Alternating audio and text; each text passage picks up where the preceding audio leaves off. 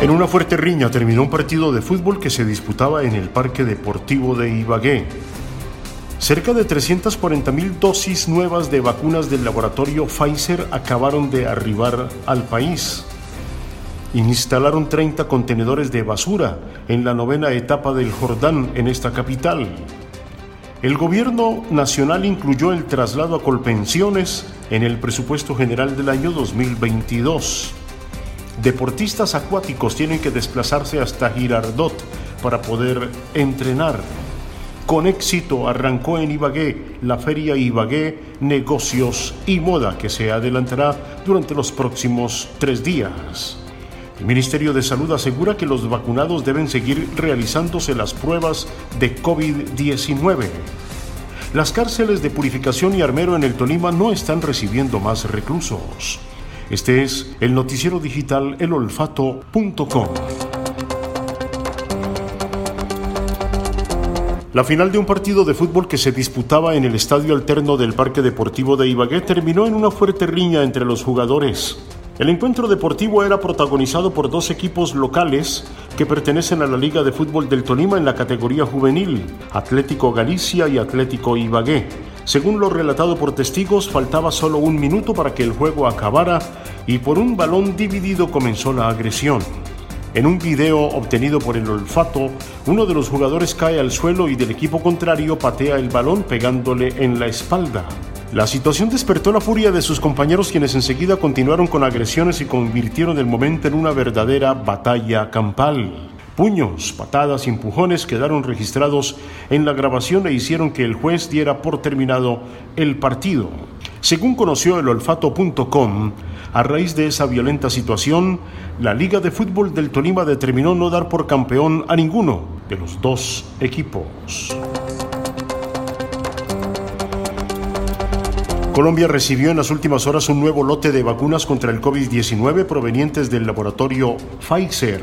Germán Escobar, jefe de gabinete del Ministerio de Salud y Protección Social, dijo que son 339.300 dosis las que llegaron y con las cuales el país ha recibido hasta el momento 45.137.804 dosis de vacunas contra el COVID-19. El día de hoy llegaron a Colombia 339.300 nuevas dosis de la vacuna adquirida bilateralmente con el laboratorio Pfizer. Con esto cumplimos el 93% del contrato con esta farmacéutica. Estas dosis entonces estarían destinadas a completar esquemas de vacunación con aquellas personas que ya lo iniciaron con esta vacuna y a iniciar esquemas nuevos de vacunación. Recordemos que a partir del 1 de octubre se iniciarán los esquemas de terceras dosis anunciados, por lo cual es con, el, eh, con los lotes que llegarán del el otro mes que se comenzará esas jornadas de vacunación. Entraron en funcionamiento los 30 contenedores de basura instalados en los barrios Jordán Novena Etapa y El Edén por parte de la alcaldía de Ibagué. Carlos Uribe, gerente de Ibagué Limpia, dijo que estos elementos han sido ubicados allí con el objetivo de minimizar el apilamiento de desechos domiciliarios en zonas públicas. A su vez, se pretende motivar a la cultura ciudadana en los habitantes de estas zonas. Diseñamos un plan en todo este sector buscando resolver ese problema que por años ha tenido el usuario que tiene su casa en una vía peatonal donde el vehículo recolector no tiene acceso. Ellos regularmente apilan sus residuos en las esquinas, generando otras problemáticas como malos olores y regueros, explicó el funcionario. Expresó que con esta estrategia se beneficiarán alrededor de 1.200 familias, las cuales fueron previamente sensibilizadas por la Administración Municipal, Interaseo, Ibagué Limpia y la Policía Ambiental sobre el uso adecuado de los elementos. Desde la cartera de salud se explicó que si una persona está vacunada y siente síntomas leves del virus, debe practicarse una prueba de COVID-19, pues con la circulación de variantes es un riesgo social no hacerlo.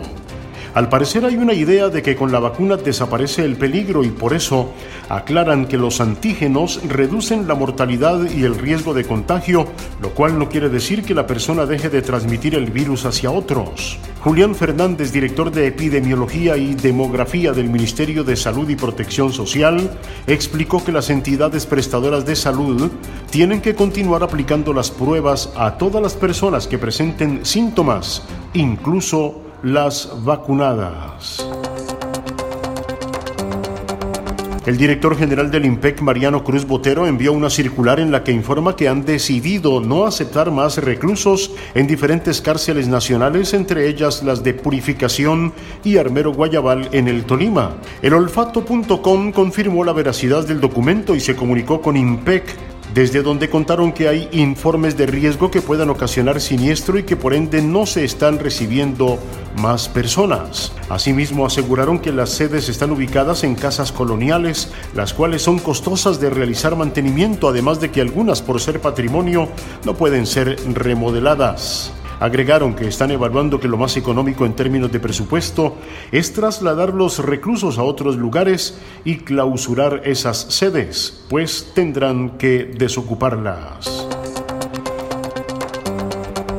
El Congreso aprobó la ponencia del proyecto de presupuesto general para 2022 que incluye un artículo que permitirá a algunos colombianos pasar del régimen privado de pensión a colpensiones. El artículo 104 contempla el traslado de quienes tengan más de 750 semanas cotizadas en el régimen de prima media y aquellos hombres y mujeres mayores de 52 y 47 años respectivamente. No obstante, este beneficio aplicaría solo por el año entrante y para aquellas personas que ya estuvieron en pensiones y que por falta de asesoría decidieron cambiarse a un fondo privado. Según el viceministro técnico de Hacienda Jesús Bejarano, esto le costaría al Estado 3.8 billones, en comparación a los 35 billones que se contemplan en el proyecto de ley 018 de 2021 y que permitiría aplicar este beneficio a cualquier persona que haya cotizado mínimo 750 semanas. Con éxito se hizo la inauguración y apertura de la Feria Ibagué Negocios y Moda, que reúne lo mejor de los textileros de Ibagué y el centro del país. El evento de apertura tuvo lugar en el Centro de Convenciones de la Gobernación del Tolima y se anunció desde allí que hay una expectativa y una gran ilusión porque se puedan lograr millonarias transacciones al término de los tres días que durará la feria. Los textileros del departamento del Tolima se manifiestan optimistas con respecto a la reactivación que ese sector de la economía pueda tener en lo que resta del año 2021. Soy Germán Cediel Mora, este es el noticiero digital elolfato.com.